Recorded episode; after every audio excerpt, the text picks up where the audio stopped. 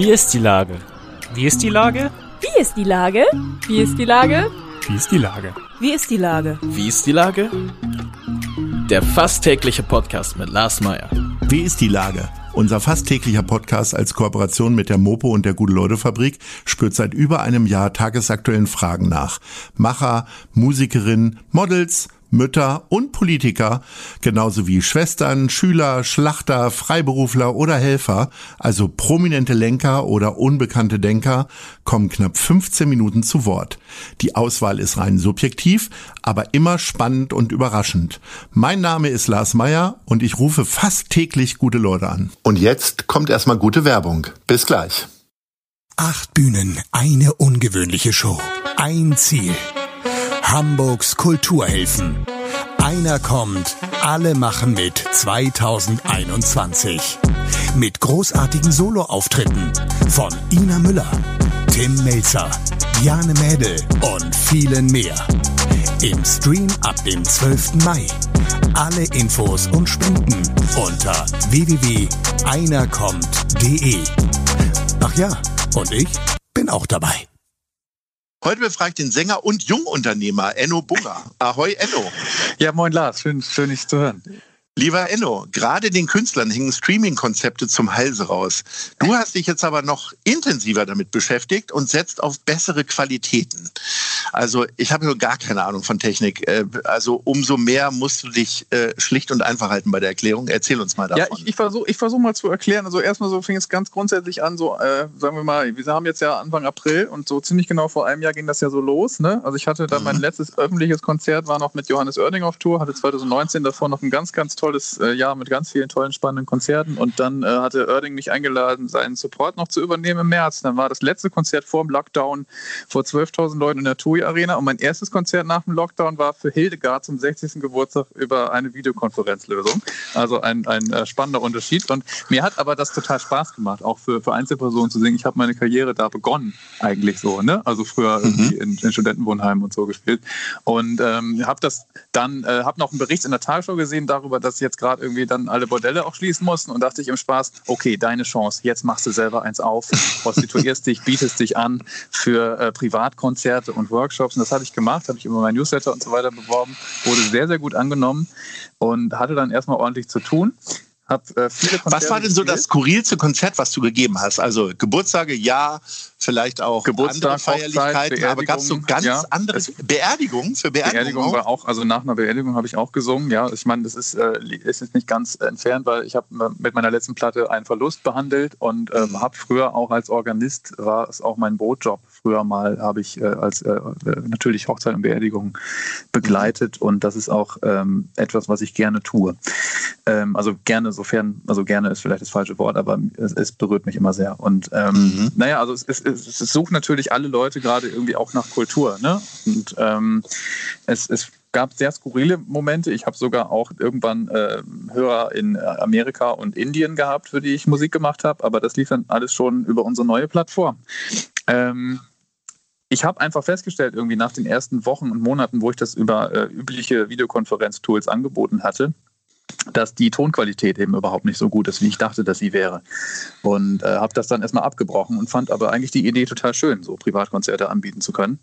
Und ähm, dann ist glücklicherweise ein Softwareentwickler darauf aufmerksam geworden und mit dem habe ich mich zusammengetan und wir haben jetzt ein äh, Startup gegründet, das heißt Mic Drops und darüber spiele ich seit November testweise habe ich das gemacht und mittlerweile eben auch so, dass es alle buchen können, ähm, private Konzerte. Und dort können wir darüber, wir sind gerade, glaube ich, wenn ich es richtig sehe, die einzige Lösung, wo man Videokonferenzen in Stereoton und in hoher Audioqualität halten kann und sich aber auch gegenseitig hören und sehen kann. Also ich habe wieder ein Gegenüber. Es ist nicht so wie bei YouTube und Instagram-Streams, wo halt Leute irgendwie auch mittlerweile genervt sind, auch verständlicherweise, weil es dort keine richtige Interaktion gibt. Ne? Du kannst halt irgendwie beim Konzert in den Chat gucken, der aber auch immer 15 Sekunden hinterher ist. Und das ist halt, man fühlt sich da als Künstler wie in so einem Astronauten luftleeren Raum irgendwie. Also es ist nicht wirklich, ja, es ist nicht wirklich interaktiv.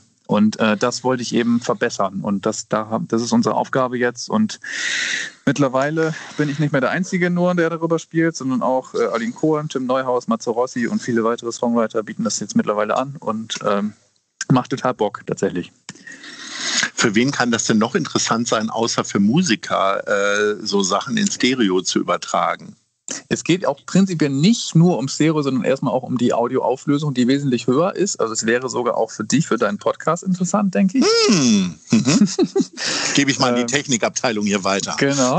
Und ähm, aber natürlich äh, in erster Linie haben wir an Musiker, an Musikschaffende äh, gedacht, ähm, auch an vielleicht MusiklehrerInnen, ähm, die gerade ja nur online unterrichten können. Und da ist eben ganz dringend, wird da ja nach einer Lösung gesucht.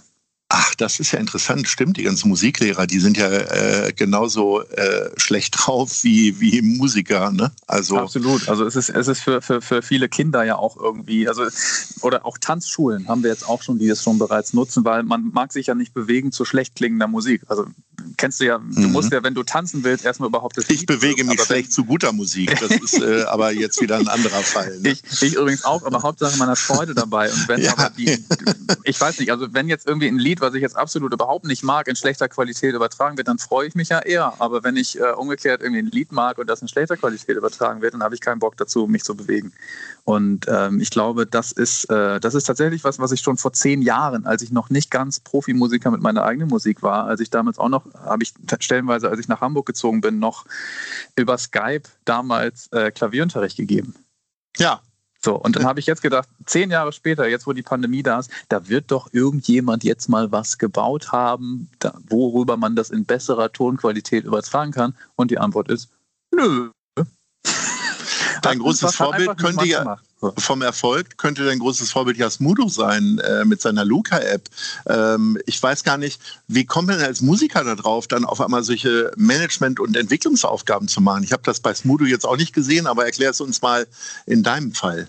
Bei mir ist es einfach, dass ich selber für in erster Linie ganz einfach für mich eine Lösung gesucht habe, um in besserer Qualität meine privaten Konzerte spielen zu können, weil ich auch selber natürlich damit zu kämpfen habe äh, mit der aktuellen äh, Pandemiesituation. Ne? Also wir KünstlerInnen, also ich habe mal, wenn man sich meine Zahlen mal anguckt, die letzten zehn Jahre habe ich 60 bis 80 Prozent meiner Einnahmen aus dem Live-Geschäft gehabt. Also davon lebe mhm. ich zu ganz großen Teilen. Seit dem Einbruch der CD-Verkäufe leben wir KünstlerInnen total von unseren äh, Konzerten. Und ähm, wenn das wegfällt, und das tut es gerade, dann geht es uns eben finanziell auf jeden Fall nicht gut. So, und ähm, da habe ich eben gemerkt, dass Leute, also mein Publikum, Bedarf hatte irgendwie an Online-Konzerten und dafür auch bereit war, Geld zu bezahlen. Und ähm, ja, ich habe einfach nach einer Lösung gesucht, selber in dieser Zeit ähm, meine Musik in höherer Qualität übertragen zu können. Und aber eben bin ich auch jemand, der immer auf der Suche ist nach dem Austausch ich, ich mag gerne Gesichter sehen. Ich bin auch der Typ, der immer noch eine Stunde nach dem Konzert am Merchandise rumsteht und wo dann die Band am Ende irgendwann nicht mehr wegziehen muss, weil der Bus losfährt und so. Mhm. Ähm, ja, also ich, ich vermisse das eben total. Ne? Also wir vermissen das alle unglaublich und bei mir ist es so, ich bin auch noch eine halbe Risikoperson laut Arzt und äh, bin halt sehr, sehr isoliert, isoliere mich selbst, habe gerade nicht so richtig Lust äh, rauszugehen und viele Kontakte zu halten und mache das dann eben mhm. digital um äh, so im Austausch sein zu können. Total spannendes Projekt ähm, zwischen deinen ganzen Streaming-Konzerten für Omas, Opas und andere Geburtstagskinder. Hast du ja letztes Jahr auch bei einer kommt, äh, alle machen mit im, äh, bei der Gala in der Elbphilharmonie mitgemacht. Äh, kannst du dich an das Gefühl noch erinnern, da allein in der Elbphilharmonie zu sitzen? Es war einerseits total schön, dort sitzen zu dürfen an diesem wunderschönen Flügel und in diesem schönen Saal. Ähm, war ein Traum. Und andererseits völlig skurril. Ne? Also es, es, hat sich sehr, sehr kalt und klinisch und, und steril angefühlt. Ähm, mhm. die, die, die Nähe und die Wärme hat einfach gefehlt. Ich denke, wenn da einfach nur ein Drittel Publikum drin gewesen wäre, wäre es natürlich was ganz anderes gewesen. Und so fühlt es sich eben irgendwie, man fühlte sich dann doch relativ verloren. Und das ist eben etwas, das fühle ich mich nicht, wenn ich jetzt äh, über, über Mic Drops jetzt Online-Konzerte spiele, weil da habe ich ein Gegenüber, da bin ich im Austausch. Und ich glaube auch, das ist äh, eben etwas, was unserer Gesellschaft gerade total fehlt. Kultur ist immer auch Austausch. Also wenn eine Gesellschaft ohne kulturellen Austausch auskommen muss, dann geht ein großer Teil des Miteinanders und auch ein großer Teil einer solidarischen Empathie verloren. Und das ist so mein Gefühl, was gerade eben auch passiert.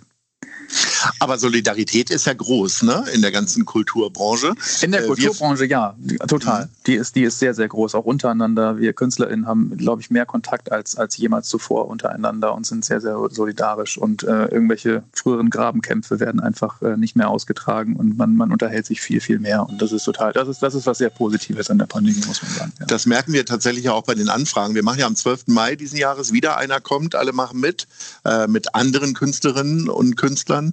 Ähm, und äh, alle schreien wirklich Hurra. Also die Depression ist zwar auch spürbar, aber Mhm. jeder hat Bock, sich nochmal mit einzubringen. Ähm, am Ende geht das Geld ja, wird das ja durch eine gute Leute Kulturgremium äh, entschieden, wo es hingeht. Wir sammeln ja Anträge, kann man unter www.einerkommt.de kann man sich bewerben. Ähm, auf welche Berufsgruppe möcht, würdest du denn nochmal hinweisen, wo, die, wo das Gremium nochmal mehr hinschauen soll? Wir haben ja letztes Jahr wirklich sehr stark an die zweite Reihe Geld ausgezahlt. Gibt es da so eine Gruppe, wo du sagst, Mensch, Leute, äh, denk mal an die Merchverkäufer, du hast vorhin den Merchstand angesprochen oder äh, wer dürfte es bei dir sein? Ich finde immer noch Pflegekräfte. Da versagt die Politik. Ich finde, es müsste, müsste für solche systemrelevante Berufe einfach äh, irgendwie, da müsste viel mehr passieren. Mhm. Und darüber hinaus, ähm, es ist äh, das ist Crewpersonal und aber auch ähm, MusikerInnen, die jetzt nicht die Köpfe der Schlange sind, sozusagen, ne, sondern die InstrumentalistInnen, die von Bands gebucht werden oder von KünstlerInnen wie mir auch gebucht werden und äh, die wir gerade nicht mit durchfüttern können, weil wir eben gerade auch keine Einnahmen haben. Mhm. Also wir von Mensch Hamburg machen ja viel für die Pflege. Äh, Pflege für Pflege haben wir beim Podcast-Marathon ja gehabt, haben Was auch total äh, mehr als die ganzen 400 Projekte. Gutscheine einfach mal äh, verteilen können. Und der 12. Mai, an dem das Streaming-Konzert stattfindet, das äh, war ja ein mehr oder weniger Zufall gewählter Termin letztes Jahr, äh, den wir dieses Jahr jetzt wieder genommen haben, ist ja Tag der Pflege. Also auch Mhm. äh, an dem Tag werden wir sicherlich schon mal die ein oder andere Aktion wieder fahren. Also insofern werden wir deinen Wünschen entsprechen. Was ist denn dein Wunsch wiederum an die Politik. Äh, noch härter durchgreifen, vier Wochen komplett zumachen oder jetzt endlich mal die ganzen Gesundheitskonzepte der Kultureinrichtungen berücksichtigen und loslegen? Ich bin äh, Teil einer No-Covid-Strategie oder Anhänger einer No-Covid-Strategie, beziehungsweise bin da einfach ein evidenzbasierter Freund äh, der, Mhm. der, des wissenschaftlichen Konsens und ähm, bin auf jeden Fall dafür, dass man jetzt irgendwie die Inzidenzen runterbringt. Und ähm, letztendlich aber, wenn gelockert wird, dann bitte solidarisch in allen Bereichen, nicht nur für Fluglinien und für Mallorca-Leute, sondern irgendwie für, für auch für Kulturschaffende und für also das, das muss dann, das kann nicht sein, dass einzelne Bereiche geöffnet werden und andere dann, dann nicht. Also die Frage ist ja auch, ab wann ist meine Musik systemrelevant? Ist sie systemrelevant, wenn ich, äh, also jetzt gerade ja scheinbar nicht, würde ich aber vielleicht Musik schreiben für Automobilkonzerne, dann wäre sie das? Fragezeichen. Mhm. Oder wenn ich eine fliegende Konzertkirche gründen würde und dort Konzerte machen würde, die dürfte fliegen und dort dürfen wir irgendwie mit, mit 50 Leuten auf engem Raum zusammensitzen, aber in einem äh, in einer Elbphilharmonie mit, mit äh, zehn Plätzen Abstand dazwischen nicht. Also das sind so, da finde ich, sollte irgendwie auch eine Gerechtigkeit äh, vorhanden sein, die ich gerade nicht so richtig sehe. Ja. Äh, wir haben ja alle unter sehr viel Entzug und Verlust und so weiter gerade zu leiden. Jetzt sind wir ja seit äh, einigen Tagen, müssen wir alle um 21 Uhr äh, zu Hause bleiben sozusagen oder äh, drin sein. Äh, fehlt dir da jetzt gerade irgendwas, weil du immer um 23 Uhr noch joggen gehst oder irgendwas anderes? Also an mir ist das komplett vorübergezogen so. Also ich habe mir ist es so, ich hoffe, ich, hoffe, ich habe die Regelung äh, richtig verstanden, dass ich als Mhm. Einzelperson Ja, äh, noch rausgehen darf. Und ich Mhm. habe auch zudem noch einen Hund und ich bin auch zudem immer noch abends am Arbeiten, weil ich einfach äh, äh, sehr gerne nachts arbeite und äh, habe aber auch meinen Hund dabei. Das heißt, ich hoffe, ich habe eine doppelte Entschuldigung, weil es ja kein privates Treffen war, sondern ich beruflich da irgendwie unterwegs bin und einfach nur nach Hause möchte. Insofern vermisse ich gerade da, äh, ändert das an meinem Leben gerade nichts.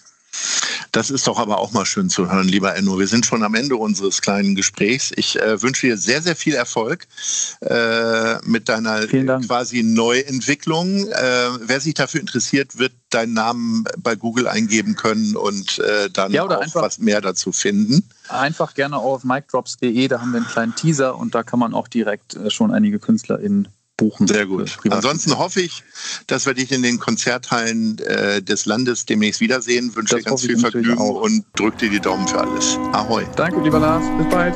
Tschüss. Tschüss. Eine Produktion der Gute-Leute-Fabrik in Kooperation mit 917XFM und der Hamburger Morgenpost.